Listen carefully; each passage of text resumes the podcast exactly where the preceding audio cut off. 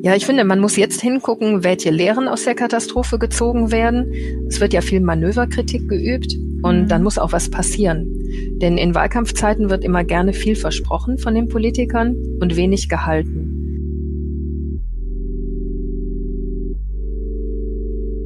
Hallo und herzlich willkommen zu einer weiteren Folge des Nachschlag-Podcasts. An dieser Stelle sprechen wir jeden Donnerstag mit dem Autor oder der Autorin des erfolgreichsten Artikels der vergangenen Woche.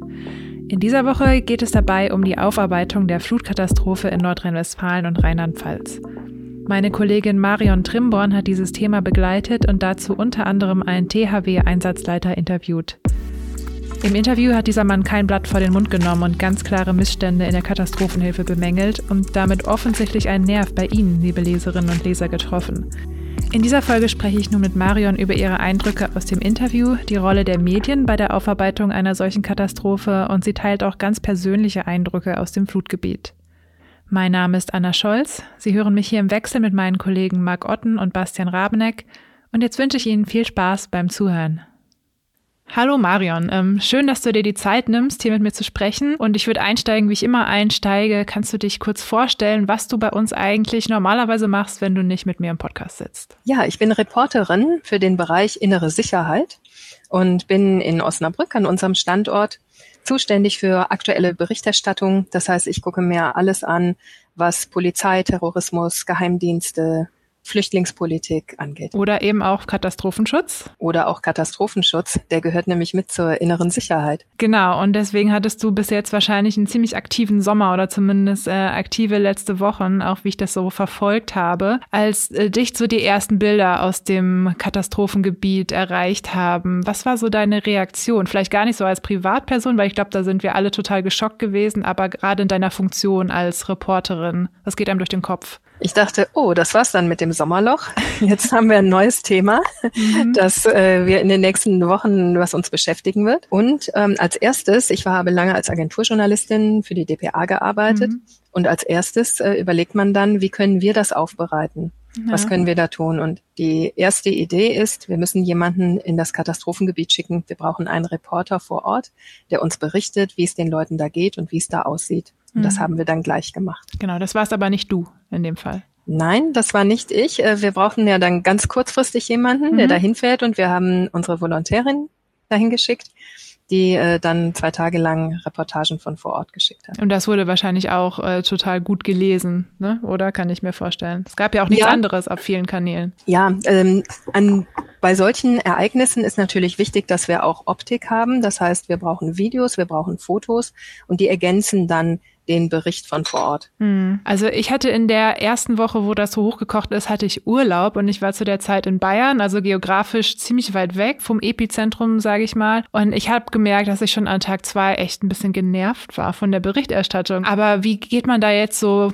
als Reporter vor? Also man sucht ja irgendwie immer wieder eine neue Geschichte oder einen neuen Dreh quasi, um nochmal was Neues zu berichten, oder? Privat ist es so, dass äh, einem das sehr schnell zu viel ist, glaube ich, denn Katastrophenbilder belasten ja auch, wenn man die anschaut mhm. und äh, sie ähneln sich, weil das Wasser in allen Straßen, in allen Orten gleich aussieht. Äh, das finde ich sehr menschlich. Bei mir war es so, dass ich ähm, privat, meine Eltern wohnen in der Region, die wohnen mhm. 20 Kilometer weg von äh, Erftstadt was besonders betroffen war. Und die hatten selbst Hochwasser im Keller. Und ich bin dorthin gefahren dann an dem Wochenende nach der Flut. Okay, krass, ja und habe ihnen geholfen und habe das auch verarbeitet dann journalistisch in einem Newsletter im Rest der Republik, wo mhm. ich beschrieben habe, was ich erlebt habe. Mhm. Also war das eine Verbindung von persönlichem und journalistischem. Was hast du da erlebt? Es ist was ganz anderes, wenn man selbst da vor Ort ist und mhm. äh, sieht, wie verzweifelt die Leute sind, wie persönliche Gegenstände verschwunden sind, so das ganze Leben schwimmt weg. Äh, die Möbel, ähm, Kinderspielsachen, die man von früher noch aufbewahrt hat, alles, was so in Kellerräumen ähm, steht, persönliche Fotos von der Familie, äh, Schallplatten, die wir noch hatten, Bücher von früher, ähm, Schuhe, das ist alles weg dann. Mhm. Und äh, das ist eben ganz schwierig. Ja, das ist heftig. Und das ist natürlich auch in gewisser Weise schön zu vermitteln, also das auch persönlich vermitteln zu können und dann nochmal eine andere Betroffenheit vielleicht. Mhm. Ja. Und das Wort Katastrophe bekommt eine neue Bedeutung. Ich finde, mhm. ähm, das ist etwas, was wir ja heute als Deutsche kaum noch kennen, dass äh, es auch Krisen geben kann, Katastrophen, wie zum Beispiel Naturkatastrophen, Hochwasser, Schneefall, Stromausfall, ähm, dass ein Berg abrutscht. Ähm, ich finde, wir haben das Gefühl heute in Deutschland, ähm, wir sind so gut abgesichert, es kann eigentlich nichts mehr passieren. Genau. Und dann passiert es eben doch. Und als Journalistin versucht ich dann das immer wieder neu aufzubereiten, damit beim Leser keine Langeweile entsteht und damit wir auch über Tage hinweg hm, die Nachrichten vorantreiben können. Also wir haben dann zum Beispiel ähm, nach dem, der Reportage vor Ort und nach den Ereignissen geguckt, wie war das denn mit dem Katastrophenschutz? Ist das da richtig gelaufen? Dann kam ja sehr schnell die Kritik, dass die Warnungen zu spät kamen und die Opposition hat das kritisiert, Grüne und FDP. Der äh, Städtebund hatte Vorschläge, dass man künftig anders bauen muss. Ähm, es gab viel Kritik am Bundesamt für Katastrophenschutz. Und da versuchen wir dann eben immer Stimmen heranzuholen von Politikern, von Kritikern, äh, die dann neue Vorschläge machen. Mhm. Und ähm, dazu gehörte zum Beispiel auch, dass ich ein Porträt über den Chef des Katastrophenschutzamtes, Armin Schuster, geschrieben habe, um zu fragen, wie tickt der eigentlich? Ist der der richtige Mann, um ähm, jetzt Reformen zu machen, weil man ja sieht, dass das mit dem Alarm und den Warnungen in Deutschland nicht funktioniert. Also muss man das künftig anders machen. Und das war so eine Frage, die auch auf viel Leserinteresse gestoßen ist. Kann der das eigentlich? Mhm. Und kann der das? Ist dein ich Eindruck so nach deiner Recherche? ich habe Zweifel. Ähm, das liegt daran, dass es eine riesige Behörde mit 400 Mann ist, äh, die auch so als Sirenenverwalter verpönt sind, mhm. weil sie eigentlich nichts anderes tun, als ein paar Sirenen in Deutschland zu verwalten, von denen es auch zu wenige gibt. Und ähm, jetzt versucht natürlich die Politik, ganz viele neue Programme und Reformen aufzulegen. Es gibt ein Programm des Bundes, 90 Millionen Euro für neue Sirenen im Land, die vor Jahren abgebaut wurden, mhm. aus Dummheit, ähm, weil man dachte, man braucht sie nicht mehr und die sollen jetzt wieder hingesetzt werden. Das heißt, äh, dein Eindruck von Armin Schuster hat sich auch nach intensiver Beschäftigung mit ihm als Person nicht gewandelt oder vielleicht eher noch verstärkt? Ich glaube, es ist ein generelles Problem, dass viele Beamte in den Behörden und Ministerien sitzen die sich gar nicht trauen, Entscheidungen zu treffen und Dinge durchzuziehen. Mhm. Wir erleben ja, dass äh, viele Behörden ganz weit weg sind von den Menschen. Und das ist auch das, was jetzt die Betroffenen alle kritisieren, dass ein Landkreis den Alarmknopf zu spät gedrückt hat, dass ähm, der Landkreis nicht die Warnungen rausgeschickt hat äh, oder erst um 23 Uhr, als das Wasser schon bei den Leuten im ersten Stock stand, dass einfach äh, die Behörden zu langsam sind. Und das mhm. ist ein Riesenproblem in Deutschland. Und das hat die Flutkatastrophe aus meiner Sicht gezeigt. Mhm. Da kommen wir gleich nochmal ähm, zu. Ich hatte so ein bisschen den Eindruck, dass man quasi schon mit der Schuldigensuche angefangen hat, bevor überhaupt richtig aufgeräumt wurde. Also ist das nur mein Eindruck gewesen oder teilst du den? Ja, das ging sehr früh los. Es war auch so, dass ähm, Armin Schuster, der Chef des Katastrophenschutzamtes, äh, gesagt hat, Moment mal, ich stehe hier mit Gummistiefeln im Wasser, äh, der war im Fernsehen zu sehen. Mhm. Und Sie wollen mit mir Manöverkritik üben. Ich will den Helfern da draußen nicht in den Rücken fallen, sondern äh, wir müssen erstmal aufräumen und dann können wir kritisieren. Und äh, das ist natürlich in dieser schnellen medialen Welt, geht das so auch über die sozialen Medien, dass sofort kritisiert wird. Und ähm, manchmal muss man auch einen Moment innehalten und erstmal abwarten, um dann auch überlegt äh, zu sein und wirklich fundiert was sagen zu können. Und dass man auch sofort jemanden braucht, der Schuld hat, finde ich. Ne? Und dabei ist es eine Naturkatastrophe gewesen. Und äh, natürlich muss man darüber sprechen, wie man da besser darauf reagieren kann. Aber es ist nun mal auch wirklich zum Teil einfach höhere Gewalt. Und ich mhm. finde das total nachvollziehbar, dass man einen Schuldigen haben will, weil man dann einfacher mit so einem Ereignis auch umgehen kann, mit so viel Leid und mit, ähm, ja, so viel mhm. Schrecken. Aber es ist schon heftig gewesen, fand ich in diesem Mal, wie schnell man jemanden brauchte, dem man das zuweisen konnte. Es ist menschlich, ja. dass die Leute nach einem Schuldigen suchen. Das ist, glaube ich, ganz normal im Angesicht äh, der Katastrophe. Diesmal ist es insofern noch besonders, weil wir Wahlkampf haben. Und natürlich haben dann auch alle Parteien versucht, sich da als Krisenmanager zu zeigen und äh, diese Überschwemmung dafür zu nutzen, um im Wahlkampf zu punkten. Deshalb sind auch so viele Politiker dahin gefahren und haben sich von äh, Laschet über Seehofer bis Baerbock da in Gummistiefeln hingestellt und in die Kameras gesprochen. Das sind einfach gute Bilder. Und Wahlkampf wird auch über Bilder entschieden. Also Falle von Armin Laschet können wir nochmal drüber sprechen, ob das wirklich gute Bilder für ihn waren im Endeffekt. So dieses Grinsen, was da auf Kamera festgehalten wurde. Armin Laschet als CDU-Kanzlerkandidat hat keine gute Figur gemacht in dieser ganzen nee. Krise, wie vorher auch schon in der Corona-Pandemie, weil er zögerlich wirkt. Er ist nicht tatkräftig, nicht zupackend. Und er hat dann kleine Fehler gemacht, die aber große Wirkung hatten, dass er bei einer Pressekonferenz im Flutkatastrophengebiet gegrinst hat im Hintergrund und gelacht. Mhm. Und ähm, auch wenn das nur eine Kleinigkeit ist, dann sind diese Bilder doch sehr eindrucksvoll und entscheiden eben auch mit dem Wahlkampf. Aber für ihn hat das definitiv negative Folgen gehabt. Er war auch jetzt noch mal im Flutgebiet und äh, wurde von den Bewohnern sehr angefeindet und mhm. mit Wut und Kritik überschüttet, die gesagt haben, auch beim Aufräumen geht das alles viel zu langsam. Die Warnungen kamen zu spät. Jetzt hilft uns niemand. Die Leute fühlen sich alleingelassen. Mhm. Und er ist ja der Landesvater in Nordrhein-Westfalen ist ja als immer Ministerpräsident. Noch Ministerpräsident, ja, richtig. Und deshalb sehen ihn, sie in ihm den Verantwortlichen. Ja, hm, verstehe. Gut, aber der Grund, warum wir eigentlich miteinander sprechen, ist äh, ein anderer Artikel, ist nämlich ein Interview, das du geführt hast mit äh, einem THW-Einsatzleiter. Und das wurde als am Wochenende wahnsinnig oft gelesen über alle unsere Standorte hinweg, ähm, weil es auch ein Thema ist, einfach was die Menschen noch bewegt. Und du hast schon gesagt, es ist auch noch ein bisschen Sommerloch. Das heißt, passiert nicht viel anderes. Aber äh, nichtsdestotrotz, wer ist das, den du da getroffen hast? Ich habe Markus Sperber äh, getroffen. Der ist Einsatzleiter des THWs und stammt aus Lauf bei Nürnberg, also in Bayern. Mhm.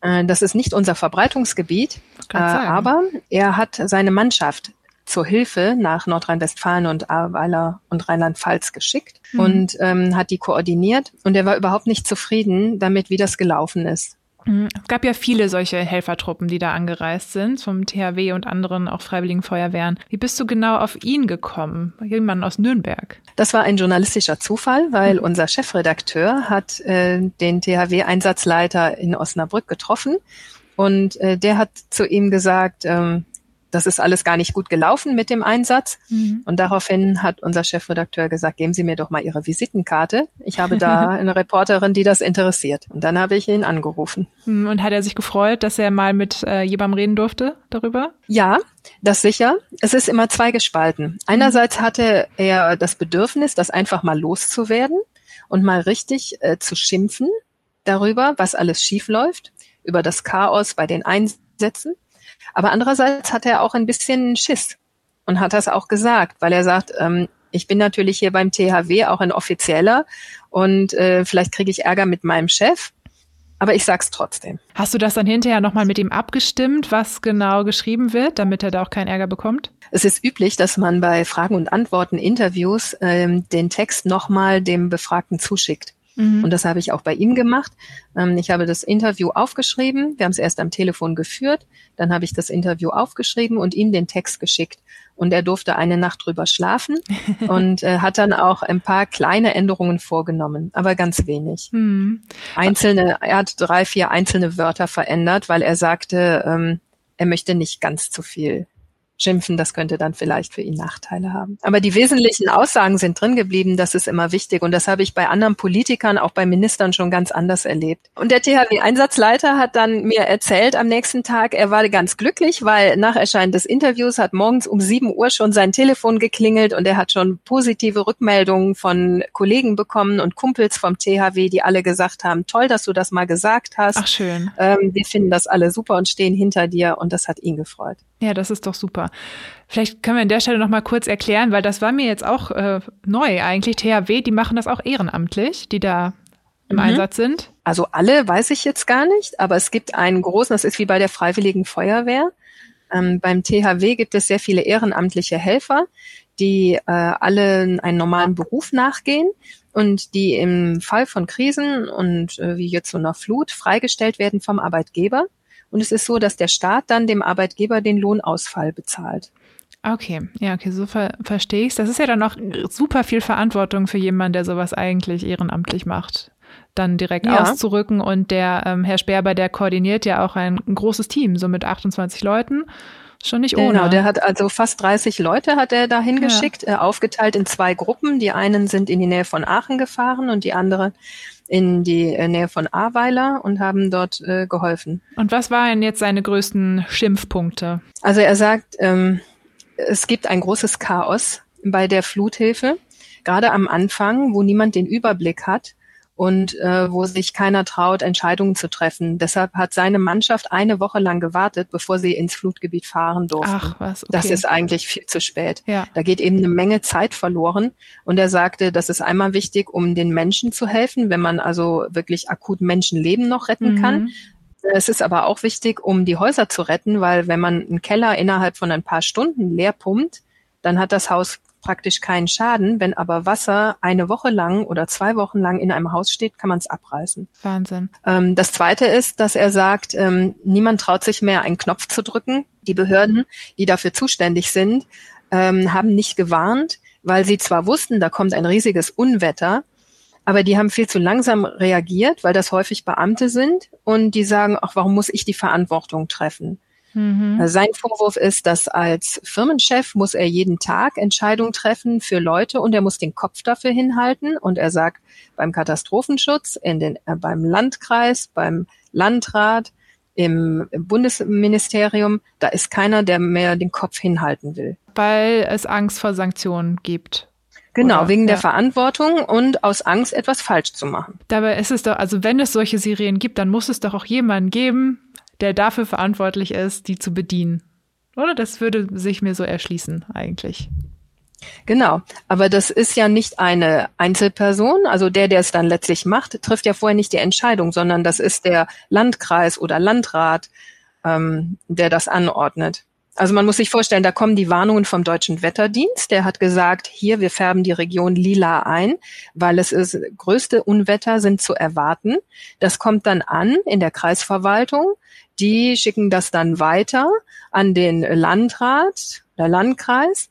Äh, der schickt es dann weiter an, an die vor Ort. Und da muss dann irgendjemand äh, eben die Bevölkerung alarmieren. Da muss dann die Feuerwehr rausfahren vor Ort äh, und die Leute aufrufen, ihre Häuser zu verlassen. Und das alles hat eben einen Tag gedauert. Die erste Warnung kam um 23 Uhr. Also es kommt hinzu, diese Flut ist an einem Abend passiert. Am Nachmittag ähm, war noch nichts davon zu sehen und in den Abendstunden hat es dann enorm geregnet, 200 Liter auf den äh, Quadratmeter. Und das heißt, die Leute wurden im Dunkeln davon überrascht. Viele lagen ja schon im Bett und haben geschlafen. Und erst um kurz nach 23 Uhr haben dann in einigen Orten die Feuerwehren, sind die durch die Straßen gefahren und haben gesagt, äh, raus aus den Häusern. Und da stand das Wasser aber schon im, im Erdgeschoss. Das war eben auch eine Frage der Uhrzeit. Und die Staatsanwaltschaft hat jetzt äh, Ermittlungen aufgenommen, beziehungsweise prüft äh, Ermittlungen wegen fahrlässiger Tötung. Und ah, das zeigt eben mhm. auch, dass äh, sogar die Justiz glaubt, dass es da Mängel gegeben hat und ja. dass der Staat es verpasst hat. Generell oder in bestimmten Kreisen? Äh, das war die Staatsanwaltschaft Koblenz. Okay. Für den Landkreis dort. Ja. Aber es wird, es gibt auch Klagen in anderen Landkreisen. Da kann noch mehr kommen ja. von Seiten der Justiz. Ich gerade sagen, da muss ja auch erstmal jemand Anzeige stellen oder. Genau, ne? Anzeigen gab's. Mhm. Ja, gibt's mehrere weil die Leute sauer sind und die Bürger mhm. sich jetzt vor Gericht wehren wollen. Äh, allerdings sind diese Ermittlungen der Staatsanwaltschaft richten sich gegen Unbekannt. Also man weiß noch nicht, äh, wer die Verantwortung ist. Und das zeigt eigentlich das ganze Dilemma in Deutschland im Katastrophenschutz. Es gibt ein Kompetenzwirrwarr zwischen Bund, Ländern und Kommunen. Es gibt normalerweise das Prinzip, ähm, die kleinste Einheit handelt, also erst macht die Kommune den mhm. Katastrophenschutz, äh, wenn äh, eine Naturkatastrophe passiert, weil die kennen sich am besten sinnvoll, aus. Ja. Nur wenn die es nicht schaffen, dann hilft der Landkreis und dann hilft am Schluss der Bund. Mhm. Aber es ist nicht eindeutig geklärt, wer was macht. Und manchmal, wenn zwei Dörfer nebeneinander liegen und da kommt das Hochwasser und das eine Dorf gehört zu dem Landkreis und das andere Dorf zu einem anderen Landkreis, dann wird für die zwei Dörfer gibt's verschiedene Maßnahmen. Ne, dann wird rechts das Dorf gewarnt und links das nicht. Ja. Links, äh, rechts rückt die Feuerwehr aus und links nicht, ja. weil es ein anderer Landkreis ist und das ist vollkommen absurd. Ja, das ist natürlich jetzt auch eine der Kernfragen in der Aufarbeitung. Ne? Wo muss das liegen, dieses, diese Warnung und auch diese Vorkehrungen? Ähm, du hast in einem von deinen Kommentaren geschrieben, dass dieses von unten nach oben irgendwie warnen ein gutes Konzept ist, so weil natürlich, wie wir gerade auch gehört haben, es, äh, die Leute vor Ort genau wissen, worum es geht und wie die Be Begebenheiten sind. Ähm, Herr Sperber sagt aber auch in dem Interview, dass sowas zentral geregelt sein muss. Wie denkst du jetzt nach dem Interview mit ihm darüber? Ja, ich glaube, dass es eine übergeordnete Stelle geben muss. Mhm. Äh, vor Ort sollten die Leute vor Ort entscheiden, also Feuerwehr, THW, äh, der Bürgermeister, weil die wissen genau, wie der Ort aussieht, die kennen die Örtlichkeiten.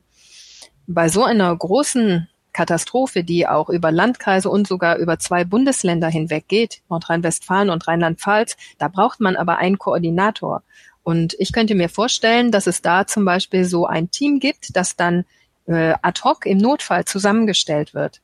Mhm. Und dass dort Entscheidungen getroffen werden. Wir kennen das ja von der Polizei. Wenn zum Beispiel ein äh, Terrorist, ein Terroranschlag passiert, dann bildet die Polizei ein Einsatzteam.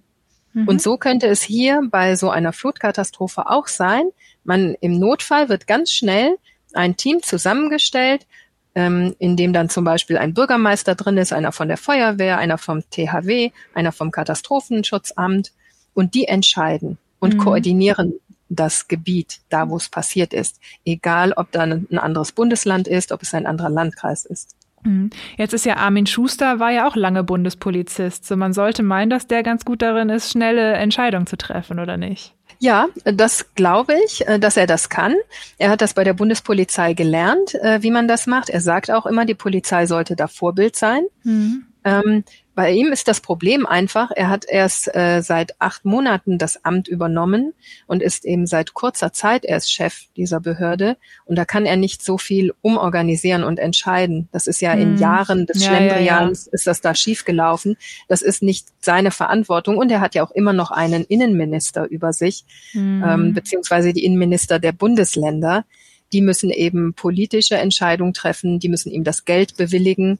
Und deshalb kann er das nicht alles alleine tun. Hm. Das ist immer äh, so spannend zu sehen, dass es so viele Menschen gibt, die Macht wollen. So sieht man jetzt auch gerade, wir haben Bundestagswahl dieses Jahr, ne, der Wahlkampf läuft. Jeder möchte an die Machtposition, aber Verantwortung übernehmen am Ende nicht so gerne. Ne? Also ähm, glaubst du, dass das vielleicht wenigstens jetzt im Wahljahr mal anders laufen wird? Ich glaube, wer in die Politik geht, äh, hat ein Machtbewusstsein und mhm. ist auch bereit, da viel einzubringen. Ob aber diejenigen auch die Verantwortung dafür übernehmen, da gibt es ein Fragezeichen.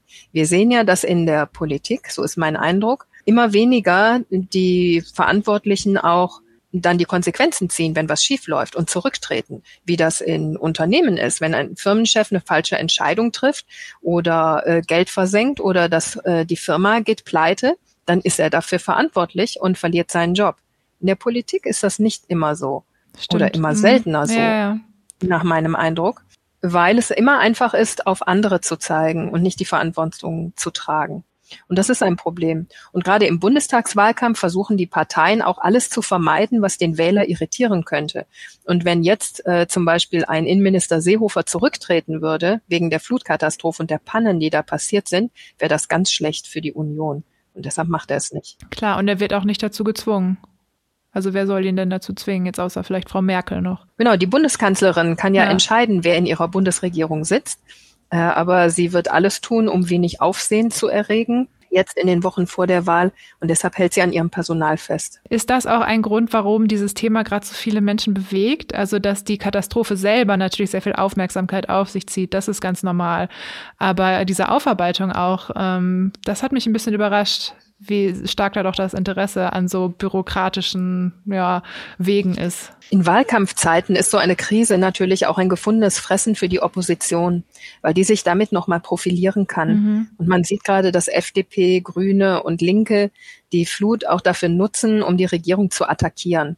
Und deshalb erscheint die Kritik ähm, an dem, was schiefgelaufen ist, ist jetzt nochmal doppelt so stark wie in normalen Zeiten. Wie siehst du da in deiner Funktion auch die Rolle der Medien bei so einer Katastrophenaufarbeitung? Die Medien haben da sicher auch Anteil daran, dass sie helfen, die Hintergründe aufzuklären, äh, dass sie Pannen erklären, dass sie dem nachgehen. Das ist Aufgabe der Medien und der Journalisten, denn die sind die vierte Gewalt im Staate. Die sollen Politik kritisieren.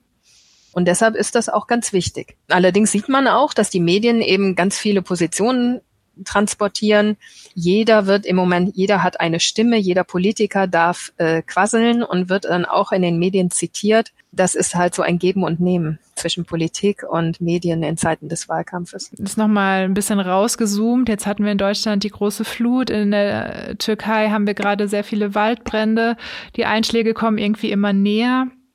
Ähm, wie gelingt es dir da in deinem Job so ein bisschen noch äh, nicht einer apokalyptischen Sichtweise zu verfallen? Also ist es nicht wahnsinnig ähm, schwierig, da so ein bisschen optimistisch zu sein? Oder verstehst du deine Rolle so ein bisschen als Chance, da noch was zu ändern oder gut zu informieren? Als Journalist braucht man immer eine gewisse Distanz zu den Themen. Mhm. Und ich versuche zurückzutreten, einen Schritt, und mich zu fragen, was würde mich jetzt als Leser interessieren?